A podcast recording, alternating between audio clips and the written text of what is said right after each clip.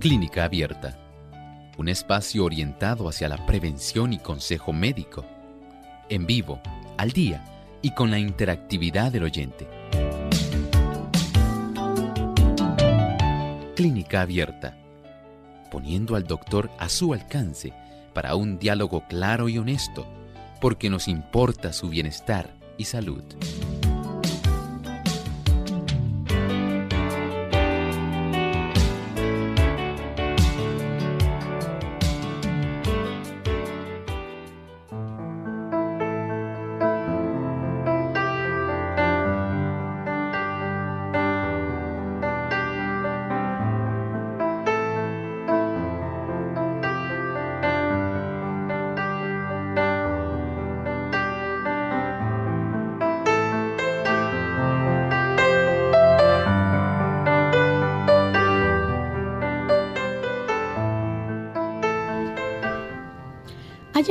De usted hacer su consulta en nuestro programa de clínica abierta.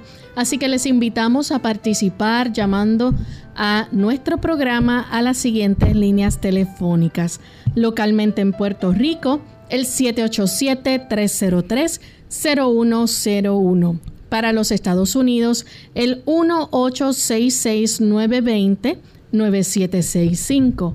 Para llamadas internacionales libre de cargos, el 787 como código de entrada, 282-5990 y 763-7100. También le recordamos que usted puede hacer su consulta escribiendo a nuestra página web radiosol.org. Ahí en vivo durante esta hora estaremos recibiendo sus consultas.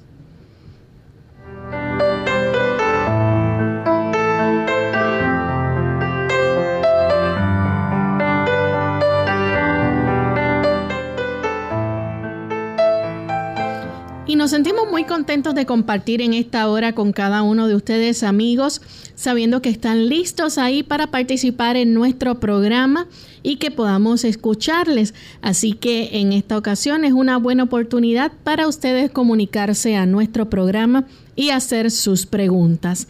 En compañía del doctor Elmo Rodríguez, como todos los días, estamos aquí para compartir con ustedes en esta hora de salud. ¿Cómo se siente en el día de hoy, doctor? Muy bien, Lorraine, agradecido al Señor por estar nuevamente con tan buenos amigos en esta reunión. ¿Y cómo se siente Lorraine?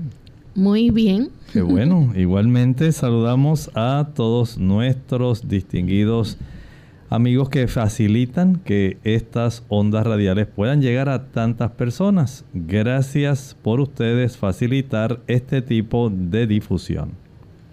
Bien, queremos también aprovechar, doctor, para saludar a los amigos que nos sintonizan en otras partes del mundo, como por ejemplo tenemos a muchos amigos que nos escuchan a través de Radio Proclamat en Houston, Texas, Radio Joven Adventista también en Houston, Radio Alabanza en Dallas, Texas y RAC VIP TV, Radio TV Online en Houston, Cristo viene con poder. También tenemos en Austin, Texas, Radio LA Así que a los amigos que nos escuchan a través de estos enlaces esperamos que el programa pueda seguir siendo de bendición para ustedes y todo aquel que lo sintoniza. Vamos en este momento a compartir con ustedes el pensamiento saludable para hoy. Dice el pensamiento saludable. Mujeres y niños sufren por tener que respirar en la atmósfera que ha sido contaminada por la pipa, el cigarro o el pestilente aliento del que usa tabaco. Los que viven en esta atmósfera siempre estarán enfermos. Así es, tanto los niños que están expuestos a este tipo de humo, las damas o también hay damas que fuman y exponen a sus esposos. Tienen una gran oportunidad de enfermarse cuando están inhalando, digamos, esa atmósfera donde hay una habitación que está envenenada por el aliento corrompido de aquellas personas que usan tabaco. Esta es lamentablemente una realidad, una triste realidad, como estos diferentes venenos, 4.000 venenos, 60 de ellos cancerígenos. Al entrar la combustión del tabaco con el fuego y la cantidad de diferentes productos que se le añaden para facilitar que usted siga adicto a este tipo de toxina, va a facilitar que otras personas puedan también tener problemas, sencillamente porque están expuestos a estos venenos tal como la persona que fuma se está exponiendo. De ahí entonces que sea recomendable que las personas puedan, número uno, evitar respirar ese mismo tipo de atmósfera que está impregnada con estos venenos.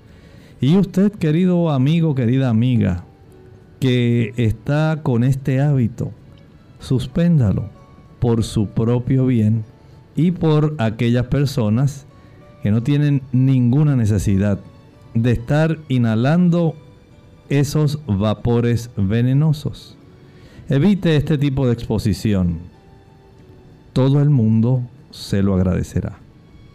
Bien, y con este pensamiento vamos entonces a dar inicio a las llamadas de nuestros amigos oyentes. Solamente les recordamos que estaremos recibiendo una sola pregunta por persona para que otros tengan la oportunidad de participar. Manténgase escuchando por el teléfono. Una vez termine la pregunta, entonces escucha la contestación del doctor a través de la radio. Tenemos ya nuestra primera llamada, la hace Mercedes. Ella se comunica de la República Dominicana. Adelante, Mercedes. Sí, buenos días, doctor. Dios le bendiga. Eh, estoy llamando para decirle, en estos días yo llamé que, o sea, yo había salido con una pequeña problemita pues COVID en los pulmones. Bueno, la última placa salió muy bien.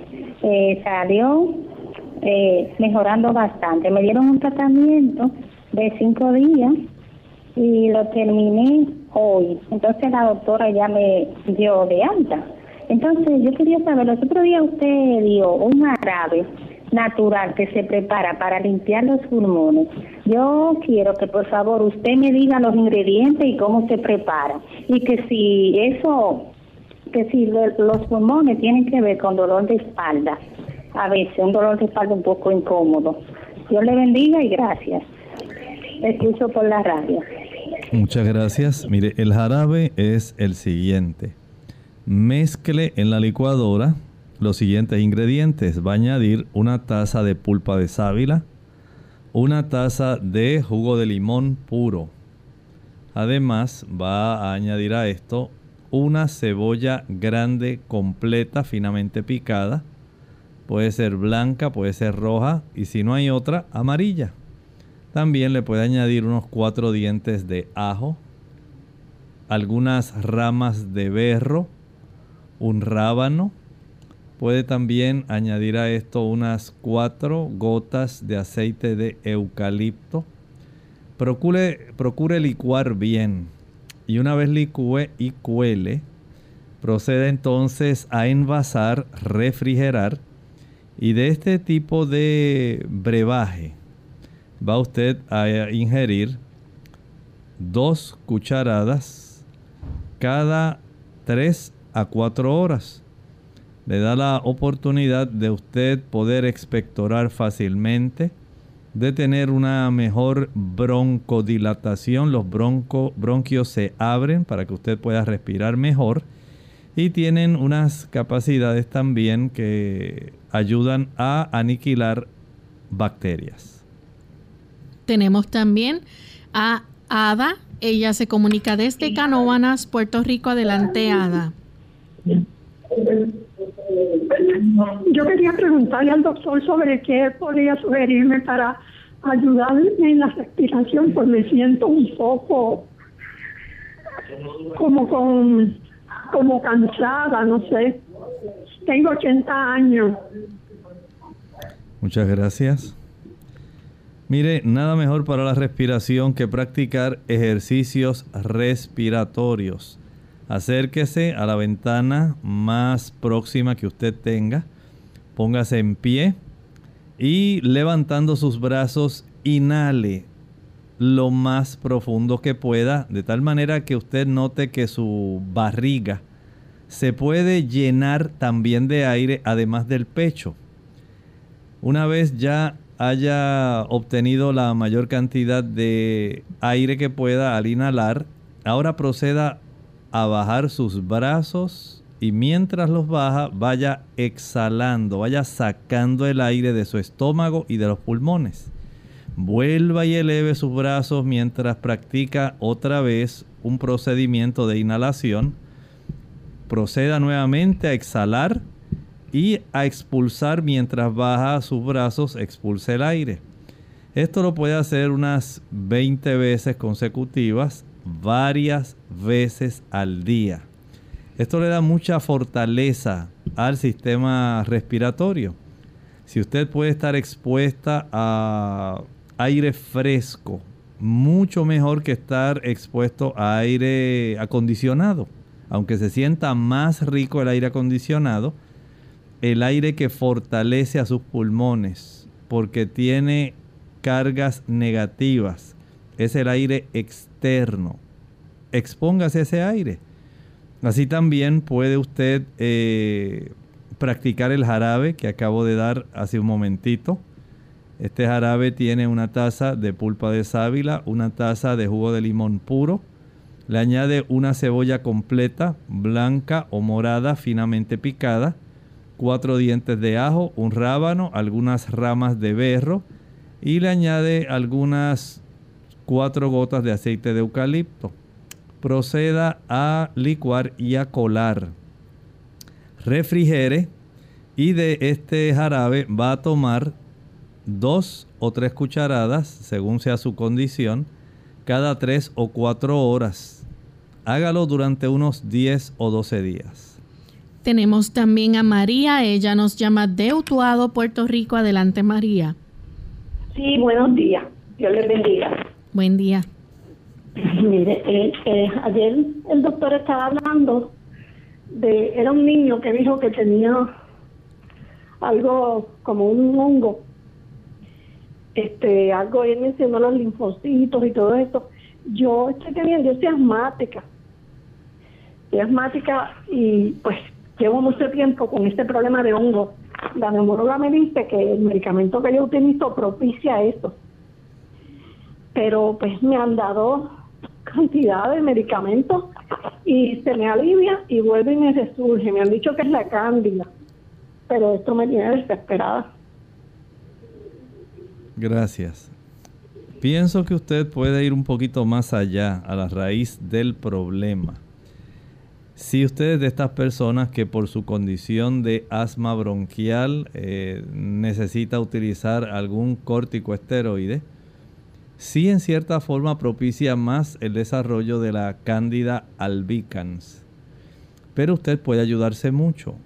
Primero, deje de consumir productos que son ricos en azúcares Jugos, maltas, refrescos, bombones, helados, paletas, bizcochos, galletas, flanes, chocolates, todo tipo de producto que en realidad contenga azúcar añadida, no le va a ser de ningún tipo de beneficio.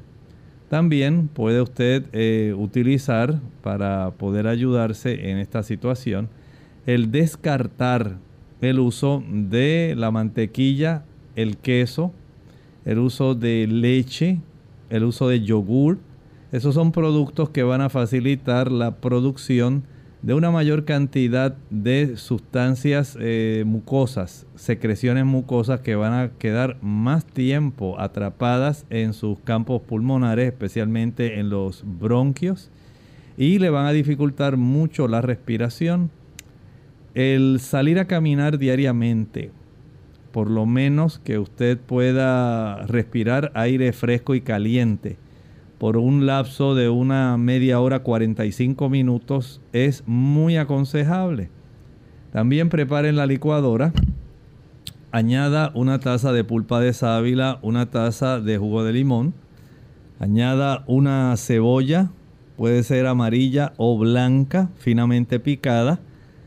A esto agréguele unos cuatro dientes de ajo, algunas ramas de berro, añada un rábano, cuatro gotas de aceite de eucalipto. Proceda a licuar y a colar.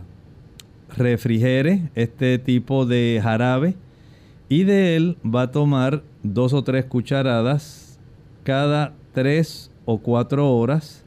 Lo hágalo durante un lapso de aproximadamente unas, digamos, dos semanas para que usted pueda ver el beneficio. Vamos a nuestra primera pausa y cuando regresemos continuaremos entonces con más de sus preguntas.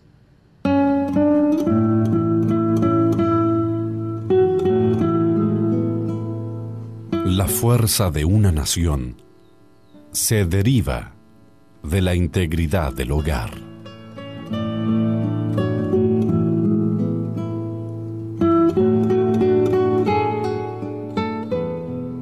¿Qué será de mis hijos? Extraño a mis nietecitos. Ha pasado tanto tiempo. ¿Cuándo fue la última vez que visitaste a tus padres? La soledad y el paso de los años no perdonan. Recuerda, ignorarlos también es una forma de maltrato. Rescátalos de la soledad y el abandono. Una campaña de servicio público de MCS Classic Care, la Asociación de Radiodifusores de Puerto Rico y esta emisora.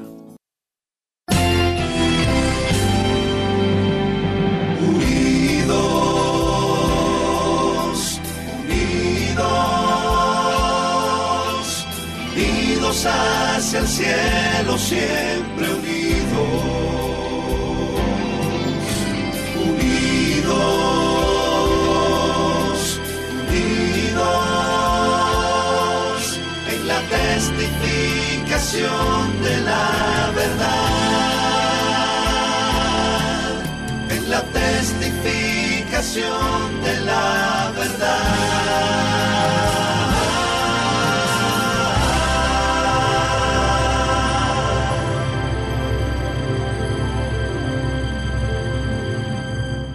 Ante el nuevo coronavirus COVID-19, debemos proteger de contagio a las personas más vulnerables, a los que tienen patologías previas, a los envejecientes y las embarazadas. El mensaje es, la vacuna eres tú. Según cómo te comportes, podemos evitar la propagación del virus. Este es un mensaje de esta emisora.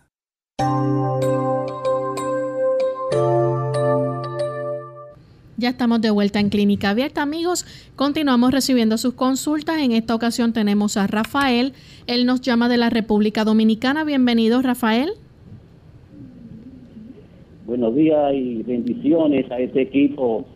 Eh, doctor, mi papá le fue extirpada la próstata, entonces eh, él tiene que usar pamper, eh, no sé cómo podría llamarse esto, abstinencia urinaria, no sé cómo, usted sabrá.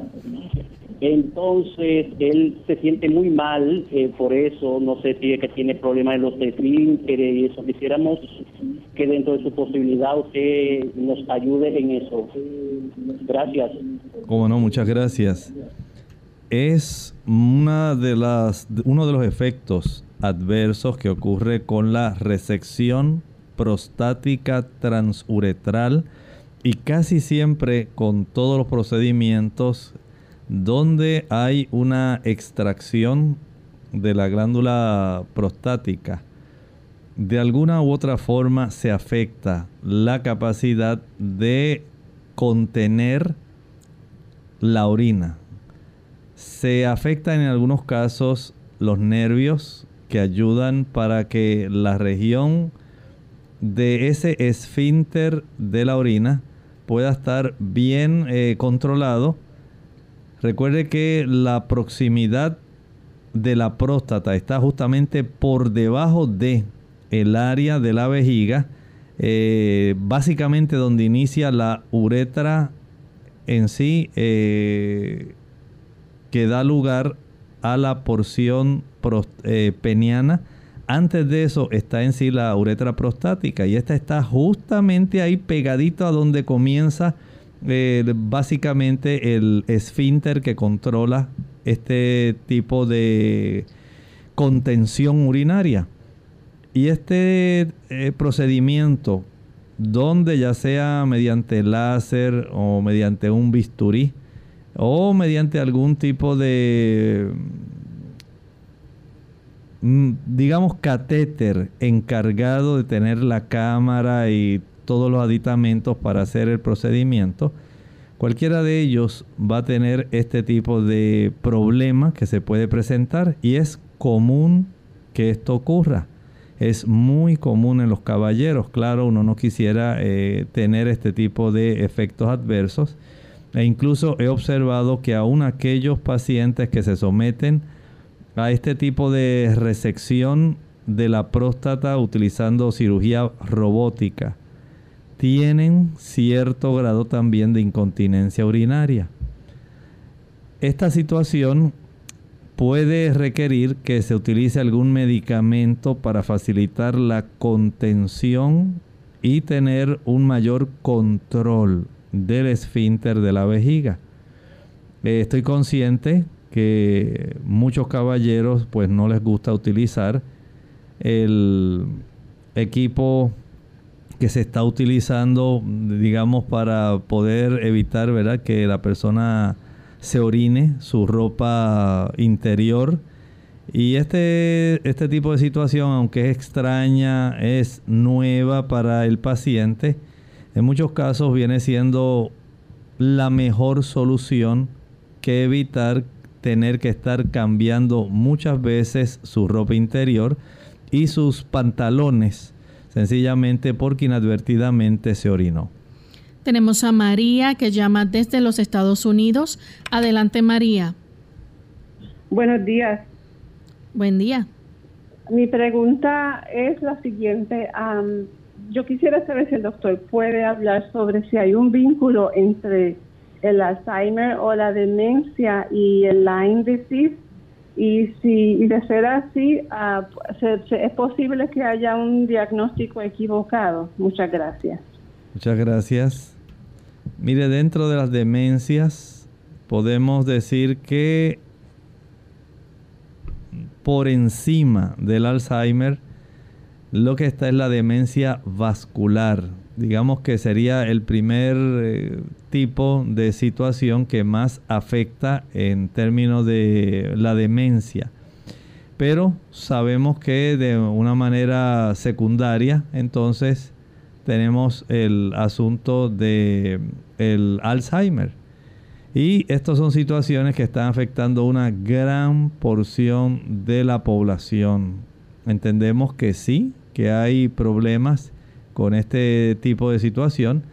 Eh, afortunadamente, las personas, por ejemplo, si es el aspecto vascular, que es la primera causa en sí, la demencia vascular, podemos decir que estas personas eh, podrían evitarlo tratando de mantener la mejor capacidad circulatoria posible. Lamentablemente aquellas personas que toman café, las personas que tienen el colesterol elevado, las personas que consumen chocolate, aquellas personas que tienen hipertensión, es más fácil desarrollar este tipo de situación eh, que otras personas. En cuanto al Alzheimer, sabemos que hay un involucramiento de efectos, eh, podemos decir que tienen que ver más con inflamación más que con el aspecto vascular. Y esta inflamación tiene que ver más con el consumo de azúcar y con el consumo de productos ricos en ácidos grasos saturados, especialmente el ácido araquidónico. Eh, la relación de eso con el Lyme disease en realidad no puedo decir que sea muy directa. Sí, podemos decir que se pueden desarrollar dolores de cabeza, eso puede ocurrir. Puede haber también, eh, juntamente con la erupción que se desarrolla a nivel dérmico o dermatológico, en ocasiones se puede desarrollar artritis, puede desarrollarse ciertas palpitaciones, dolor en los nervios, puede haber inflamación del cerebro y de la región de la espina dorsal. Pero no necesariamente quiere decir que la persona tenga que desarrollar Alzheimer. Pero recuerde que si tenemos nuevamente un periodo de inflamación, entonces podemos en cierta manera desatar el mecanismo básico para que el proceso que ayuda al desarrollo del Alzheimer también se pueda dar. No podemos decir que estadísticamente sea una correlación donde todos los pacientes que le dio Lyme disease necesariamente tengan que padecer Alzheimer, pero una vez está este mecanismo, si afecta la inflamación, el área del sistema nervioso central, puede haber una mayor probabilidad para que se desarrolle nada más por el mecanismo de la inflamación, pero que haya una correlación directa que todo paciente que padeció de Lyme disease tenga que desarrollar Alzheimer, en realidad no es así. Tenemos a Neris que llama desde Isabela. Bueno, se nos cayó la llamada de Neris. Continuamos entonces con Paola de Estados Unidos. Paola, adelante con la pregunta. ¿Cómo está mi doctor? Un placer de saludarlos, que Dios me los bendiga. Mi pregunta es, ¿qué podría tomar para bajar el fiebre? Tengo el COVID. Gracias. Todo depende de en qué etapa esté por ejemplo, aquellos pacientes que tienen mucha dificultad respiratoria, la disnea, eh, la fiebre, estos pacientes, eh, dependiendo de cuánta sea la concentración de oxígeno que tengan en su sangre, eh, si es muy baja, cercana a 70, que es algo sumamente difícil, ¿verdad? Para las personas, muchos de ellos van a requerir el tratamiento utilizando ventiladores, eh, respiradores mecánicos, el uso de los corticoesteroides, el remdesivir y llevar el protocolo que intrahospitalariamente se recomienda. Pero si usted básicamente pues no ha sufrido esa etapa donde usted se ha quedado sin aliento, donde no se le dificulta eh, tener su respiración, eh, donde apenas tiene alguna tos y tal vez malestares musculares o algo así, trate de mantener su sistema inmunitario lo más activo, elevado posible. Por ejemplo, las personas están utilizando las tabletas de zinc, zinc de 30 miligramos diarios.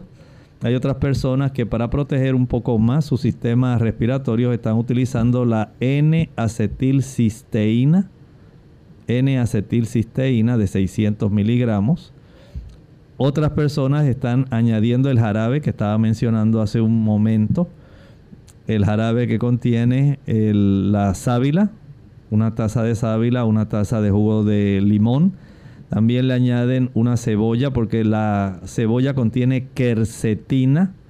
La quercetina es un flavonoide que se ha encontrado ayuda muchísimo para que el cuerpo pueda contrarrestar junto con el zinc el aspecto de la invasión de este virus del SARS-CoV-2 y evitar el desarrollo de la pandemia, ¿verdad? De la difusión del COVID-19. Hay también que tomar en cuenta que las personas deben dejar de utilizar eh, el azúcar Además de la cebolla que estaba mencionando antes de hacer este desvío de la información, puede usted añadir ajo. Tiene propiedades antivirales, además de antibacterianas y antimicóticas contra los hongos. Puede añadirle a esto algunas ramas de berro, puede añadir el rábano, algunas gotitas de eucalipto. Proceda a licuar, a colar, a envasar, refrigerar y tome dos o tres cucharadas según usted eh, vea la necesidad. El aplicar compresas calientes en el pecho media hora y en la espalda media hora de mucha ayuda. El acostarse boca abajo ayuda también para que pueda tener bastante mejoría. Eh, cuando usted esté acostado durmiendo, acuéstese boca abajo. El que usted pueda salir a caminar, a inhalar aire fresco externo, que hace calor, si hace calor pero ese es el aire que usted necesita para que usted se pueda beneficiar. Asegúrese de tener una buena cifra de vitamina D sanguínea. La vitamina D es esencial. Hay unos estudios que se han podido correlacionar donde los pacientes que tienen niveles altos de vitamina D sanguínea logran efectivamente pasar toda esta situación de la enfermedad del SARS-CoV-2 y se les reduce muchísimo la probabilidad de que puedan adquirirla. Es importante. Eh, trate de mantener su mascarilla puesta, su cubreboca. Eh, trate de conservar el distanciamiento. Si usted ya lo tiene, se le diagnosticó. No se acerque a otras personas para que otras personas no se contagien. Eh, ni de su familia ni otras personas que sean desconocidas. Eh, trate de evitar salir por lo menos durante 14 días. Recuerden que el periodo de incubación básicamente va de 4 a 10 días y que usted debe mantener ese tipo de cuidado. Si ya usted lo adquirió, por lo menos quédese en su hogar 14 días. No salga, no salga. Tenga bien eh, hacer este conjunto de mm, factores que le van a beneficiar y no olvide, evite los azúcares y la comida chatarra. Mientras mayor sea el consumo de grasa, especialmente de origen animal, la grasa saturada, el ácido araquidónico facilita los episodios de inflamación y pueden colaborar en el proceso inflamatorio que se desarrolla a nivel pulmonar el virus entra, comienza a afectar los neumocitos tipo 2 y si usted le facilita porque tiene una mayor cantidad de precursores de inflamación, el que se desarrolle la tormenta de citoquinas va a ser mucho peor para usted. Evite los productos de origen animal para que usted pueda verse libre de poder adquirir fácilmente el SARS-CoV-2. Bien, vamos a hacer nuestra segunda pausa. Cuando regresemos continuaremos contestando más preguntas. Ojo con los refrescos. Un estudio preliminar publicado en la revista de salud de los adolescentes sugiere que el consumo elevado de refrescos o bebidas gaseosas puede estar relacionado con una mayor proporción de fracturas de huesos. Posiblemente porque el ácido fosfórico que contienen estas bebidas estimula la excreción del calcio, para algunos expertos, el problema es que el reemplazo de la leche por los refrescos reduce el aporte de calcio al organismo.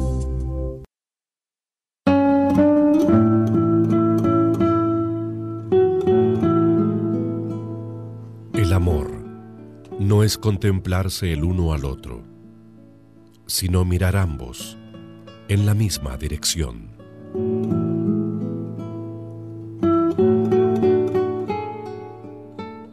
Ante el nuevo coronavirus COVID-19, no debe cundir el pánico. Pandemia no es un sinónimo ni de muerte ni de virus mortal.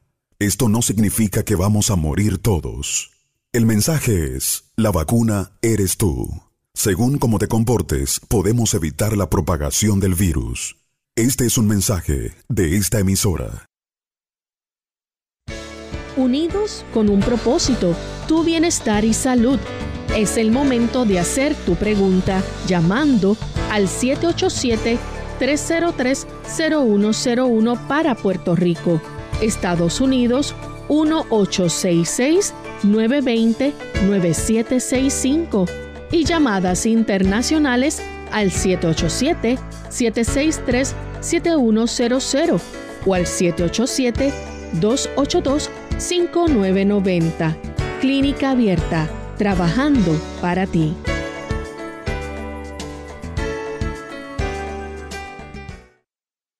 Clínica Abierta. Ya estamos de vuelta en Clínica Abierta, amigos, y tenemos a Mirta que llama desde la República Dominicana. Mirta, bienvenida. Buenos días, Dios bendiga, hermano. Adelante, Mirta. Buenos días, que Dios le bendiga. Amén, le escuchamos, adelante. Hermano, yo estoy llamando porque yo siento un ruido en el oído que me molesta demasiado. Esto no me deja dormir. el oído no me duele. Es un ruido que es como cuando, así como, como, como cuando, como los ruidos de los, de los motores. Entonces en el día me molesta, pero en la noche me ataca más y no me deja dormir, yo me volteo, yo me hago la oreja, yo me, dijeron que me echara el orégano foleo, me echo del orégano foredo y no se me alivia. Entonces, cuando pasa un vehículo que hace mucho ruido, ahí yo siento también, pero no me duele ni nada, pero molesta que no me deja dormir nada, nada me deja dormir, hermano. Muchas gracias. Entendemos que pudiera haber en su caso por lo menos dos causas que son frecuentes. Número uno, que usted tenga inflamación del nervio, en realidad eh, el nervio auditivo. Y este nervio auditivo, la inflamación sea tal que está facilitando ese problema y se agudiza al tener entonces la exposición a algún ruido muy fuerte. La segunda opción de, digamos, de causa, segunda razón, pudiera ser que usted esté en esa área del oído medio desarrollando endurecimiento y estrechez de las arterias que están precisamente circulando en esa área. Hay, arterias del oído medio que están cursando por esa zona. Y lo que usted está detectando es básicamente la vibración de la sangre según va poco a poco atravesando las paredes más rígidas de esas pequeñas y estrechas arterias. Lo ideal, escuche bien, es que usted vaya al otorrinolaringólogo, él la pueda revisar de tal manera que pueda ir eh, descartando las razones de su condición. En segundo lugar,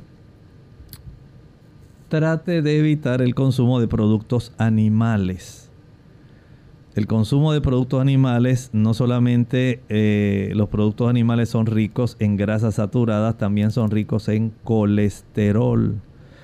Y el colesterol va estrechando los vasos de sus arterias. Si usted le encanta la leche, la mantequilla, el queso, los huevos, la carne, tanto la grasa saturada produce un proceso de inflamación que facilita el depósito de colesterol, especialmente malo, y el desarrollo de placa de ateroma con endurecimiento de sus arterias. Si usted deja de consumirlas, va a requerir algún tiempo, pero al dejar de consumir tanto la grasa animal como los productos que son ricos en ácido araquidónico, grasas saturadas y colesterol, usted notará una mejoría que se irá reduciendo ese tipo de trastorno que le está afligiendo. El tratar de tener una mejor circulación en esa área, por ejemplo, las personas que usan el ginkgo biloba, el tratar de utilizar flavonoides, que ayudan como antioxidantes, la vitamina C más otros flavonoides para dilatar mejor esas pequeñas arteriolas le ayudarán. Revise su colesterol. Asegúrese que tanto los triglicéridos como el colesterol se encuentran en las, los rangos que son sanos y recomendables. Tenemos a Abel que llama de Bayamón, Puerto Rico. Abel, bienvenido. Buenos días, Dios les bendiga. Eh, la pregunta es la siguiente, es que yo escuché al, doctor hace algunos días eh, dando una receta con relación a los triglicéridos, cómo bajarlos, y escuché que se ponían los garbanzos en un recipiente junto con la berenjena cortada en slice, dejándole su piel y agregándole eh, jugo de limón y, pico, y cortando el limón en pedacitos y agregándole agua. Yo hice todo ese, ese, eh, eh, como dicen, hice la dirección de acuerdo a como él lo dijo, pero lo que se me olvidó es cuánta porción hay que tomar y cuánta cantidad hay que echarle en el recipiente y si después de eso puedo hervir los garbanzos y comérmelos con la berenjena. ok, cómo no. Ahí va. Anote bien. Es un recipiente que más o menos le quepa un galón y medio de líquido. Lo que va a añadir es un solo galón de agua. Añada un galón de agua. Le doy un volumen mayor del recipiente para que no vaya a derramar. Pero este recipiente trate de que aun cuando sea de esa cantidad de volumen que pueda contener esa cantidad de volumen de agua, eh, sí le quepa dentro de su nevera, dentro del refrigerador, que sea más ancho que alto para que le quepa cómodamente. Añade un galón de agua, una berenjena rebanada. A esto le añade la taza de garbanzos secos. Proceda a enjuagarlos primero. Y le añade los seis limones exprime los limones y después que los exprima en el agua donde está la berenjena y donde están los garbanzos, va a eh, picarlos, los, los pone en trocitos, los trocea y los añade a esa agua. Deje esto en maceración, déjelo reposar, que se cure durante 24 horas. Al cabo de las 24 horas, mientras está refrigerado, no lo ponga en la nevera, eh, perdón, no lo deje afuera. Guárdelo en el refrigerador, en la nevera, por 24 horas. Y después de esas 24 horas, saque el envase. Nunca lo va a colar, escuche bien, nunca, nunca lo va a colar y nunca le va a añadir agua, nunca. Una vez saque el envase, llene dos botellas de 16 onzas. 16 onzas es el equivalente a medio litro. Son las botellitas de agua que usted puede comprar normalmente. Tenga dos botellas vacías y a estas botellas las rellena ahora con esta agua de berenjena, garbanzos y limón. Esa es su dosis del día. Va a tomar una de esas botellas durante el transcurso de la mañana. Entre el desayuno y el almuerzo, usted toma una de estas botellas. Entre el almuerzo y la cena se toma la otra botella. Diariamente usted va a llenar esas dos botellitas.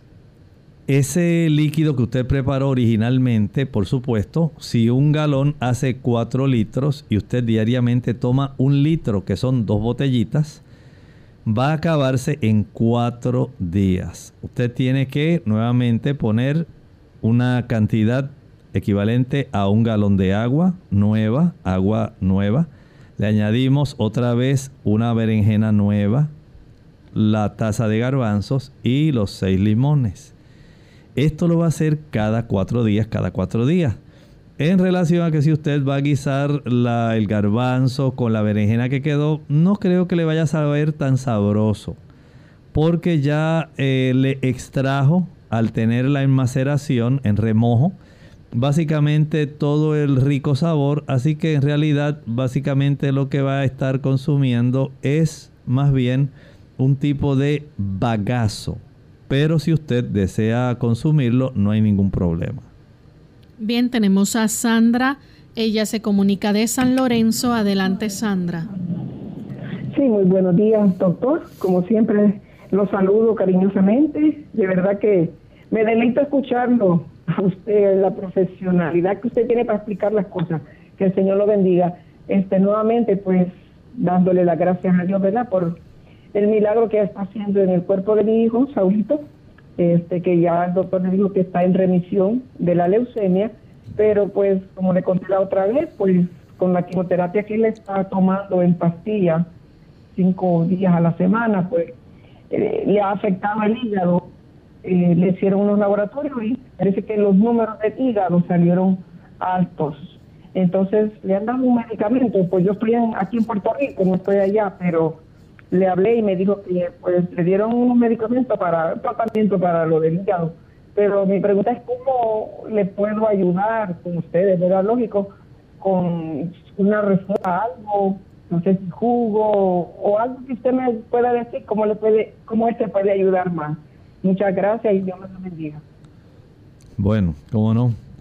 Por lo menos podemos tratar de protegerle el hígado un poco más utilizando el amargón, el diente de león, el dandelion root. Este tipo de producto eh, preparado en forma de té puede resultar muy beneficioso con tal que no lo utilice en el horario en que él toma su fármaco para ayudarse con el caso de leucemia. Digamos si él usa su fármaco en la mañana. Este otro producto lo va a utilizar ya, digamos, en forma de té a eso de las 3 de la tarde y otra vez como a eso de las 8 de la noche. De esta manera se le protege un poco más porque estos fármacos sí entendemos que tienen su efecto y eh, procuramos con esto tratar de resguardar el funcionamiento hepático. Una anónima de México nos escribe a través del chat, 63 años, pregunta qué le puede recetar para subir de peso porque está muy delgada y come bien pero no sube de peso, es vegetariana y padece de fibrosis pulmonar. El asunto de padecer de fibrosis pulmonar en cierta forma la pone en desventaja para el aprovechamiento de la capacidad de producción energética que tiene el cuerpo. No es solamente el alimento. Nuestro cuerpo deriva la producción de energía esencialmente en casi todas las células del cuerpo de la interacción del oxígeno de nuestra respiración más las moléculas de glucosa. Esto ocurre a nivel celular, especialmente en la zona de la mitocondria.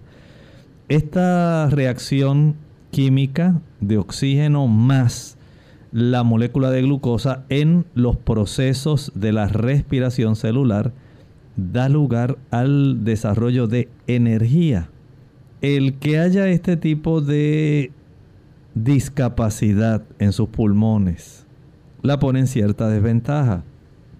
Sin embargo, hay que reconocer que usted puede utilizar productos que son un poco más energéticos para que pueda mm, almacenar cierta cantidad de calorías en forma de grasa subcutáneamente.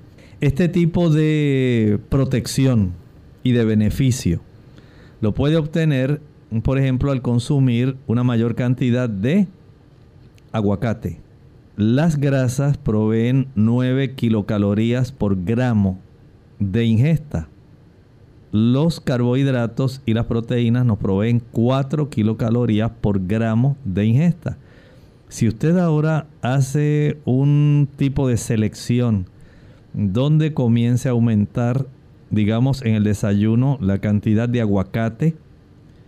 Al mediodía aumente el consumo de almendras, nueces, avellanas, crema de cacahuate, mantequilla de maní, el consumo de coco seco, el tomar horchata de ajonjolí.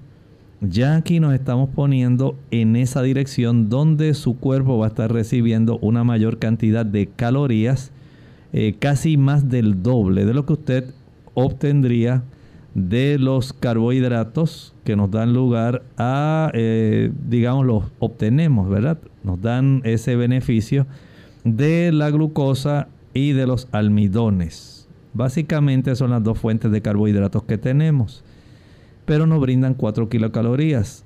Los, ah, las legumbres nos brindan una buena cantidad de proteína y de carbohidratos de las proteínas tan solamente obtenemos 4 eh, kilocalorías. Así que usted no es que ahora va a ser exclusivamente eh, un tipo de alimentación a base de grasas, lo va a aumentar, además de los carbohidratos que consume, ahora aumente, tal como mencioné, el aguacate, las almendras, el ajonjolí, las avellanas, el consumo de coco, la nuez de marañón, puede utilizar también eh, el pajuil, puede utilizar las semillas de calabaza, de girasol, que son muy ricas en vitamina E y tienen una buena cantidad de grasa. Las nueces de nogal, en México las pacanas que se pueden conseguir muy fácilmente, los piñones también pueden ser también de una buena condición para ayudarla. Y ahí entonces entiendo que lo más económico y asequible es el aguacate. Así que desde ese punto de vista, a comer más guacamole.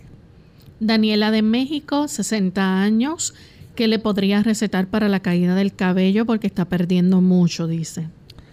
Hay varias cosas, Daniela, que usted puede hacer. Número uno, eh, vaya donde su médico y pídale que le haga algunas, ah, digamos, niveles hormonales Número uno, recuerde que la dama, ah, una vez entra en ese periodo de la menopausia, la deficiencia de estrógenos facilita que haya una mayor caída del cabello.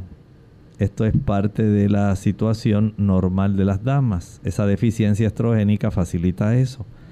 También el sedentarismo, mientras menor sea la capacidad de que la sangre arterial llegue a la raíz del cabello, la raíz del cabello tiende a morir. Así que súmele insuficiencia de estrógeno más una vida sedentaria. Usted ahora se la lleva más tranquila, viendo televisión, hablando con las amigas, compartiendo, frente a la computadora, ese monitor pero no está haciendo mucha actividad física. Y usted me dirá, pero doctor, me paso todo el día haciendo el quehacer del hogar. Sí, el quehacer es una cosa, pero el que usted pueda hacer una actividad que le haga sudar el cuero cabelludo, ya eso es otra cosa. La actividad que usted logre hacer que le facilite el que usted se ejercite tanto que le sude el cuero cabelludo, esa es más beneficiosa. También puede usted darse un masaje en el cuero cabelludo. Con la yema de sus dedos, usted puede masajar esa zona, estimular también el cuero cabelludo para que reciba una mayor cantidad de sangre. Por supuesto, no olvide que hay algunos suplementos como la biotina, el saber si usted tiene anemia o no. La deficiencia de hemoglobina facilita la caída del cabello. Si a los 60 años de edad usted está en esa etapa donde usted no quiere pasar trabajo cocinando y se conforma con un taquito y tal vez algún postre y algún tipo de horchata y ya eso es suficiente para usted, pues usted no está obteniendo diariamente todos los nutrimentos que necesita. Si usted solamente se conforma con una sopita de arroz y come cualquier cosa por decir que le echó algo al estómago. De esa manera usted no le está nutriendo al cuerpo, no le está proveyendo los, los nutrimentos para que su cuerpo pueda facilitar el desarrollo de la hebra del cabello. Se requiere el que haya a la disposición una buena cantidad de aminoácidos para producir queratina, y producir esa estructura lineal que es nuestro cabello. Pero si no hay una buena ingesta de legumbres, almendras, nueces, aminoácidos, no va a haber un crecimiento normal del cabello. Por lo tanto, tome todos estos factores en su conjunto. Si además de esto usted desea friccionarse con té de salvia, puede hacerlo. Hay personas que se ponen una cataplasma de aguacate y hacen tantas cosas, pero la realidad es que si no hay una buena cantidad de hormonas y hay una insuficiencia en la capacidad para tener una buena circulación, no va a haber un buen crecimiento del cabello.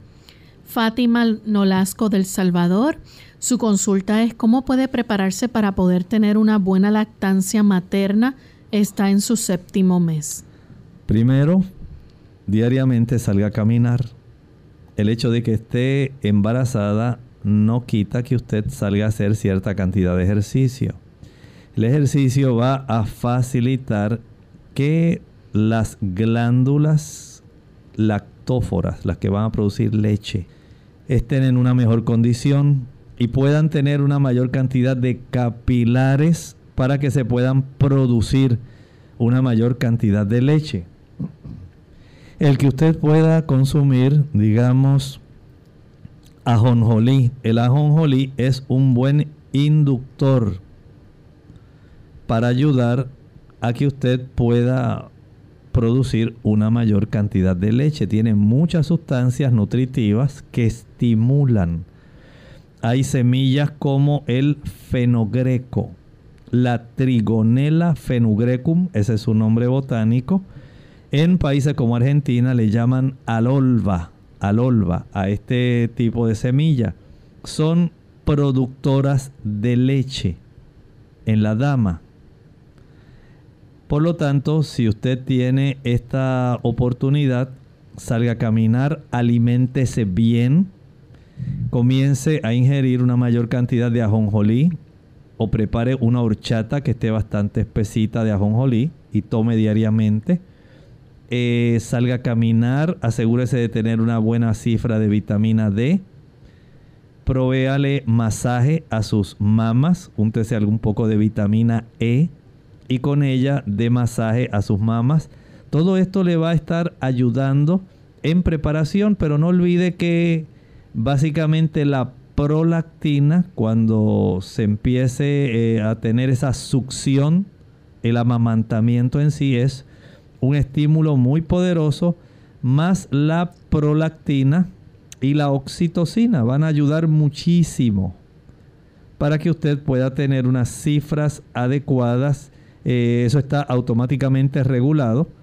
Y todo esto en conjunto es lo que facilita el proceso del amamantamiento.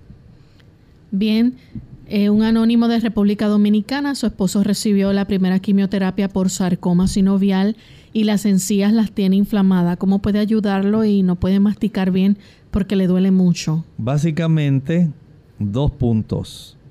La ingesta de ácido fólico, folatos, y la ingesta de alimentos ricos en vitamina C.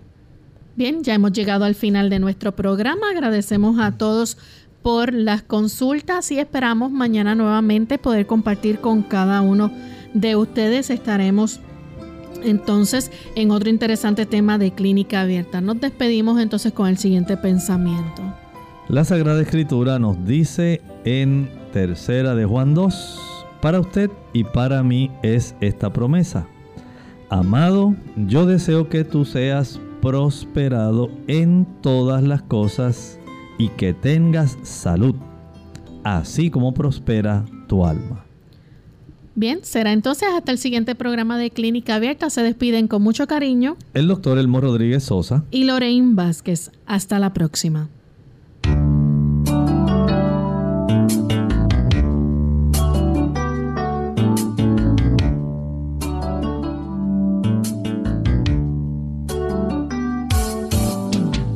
abierta.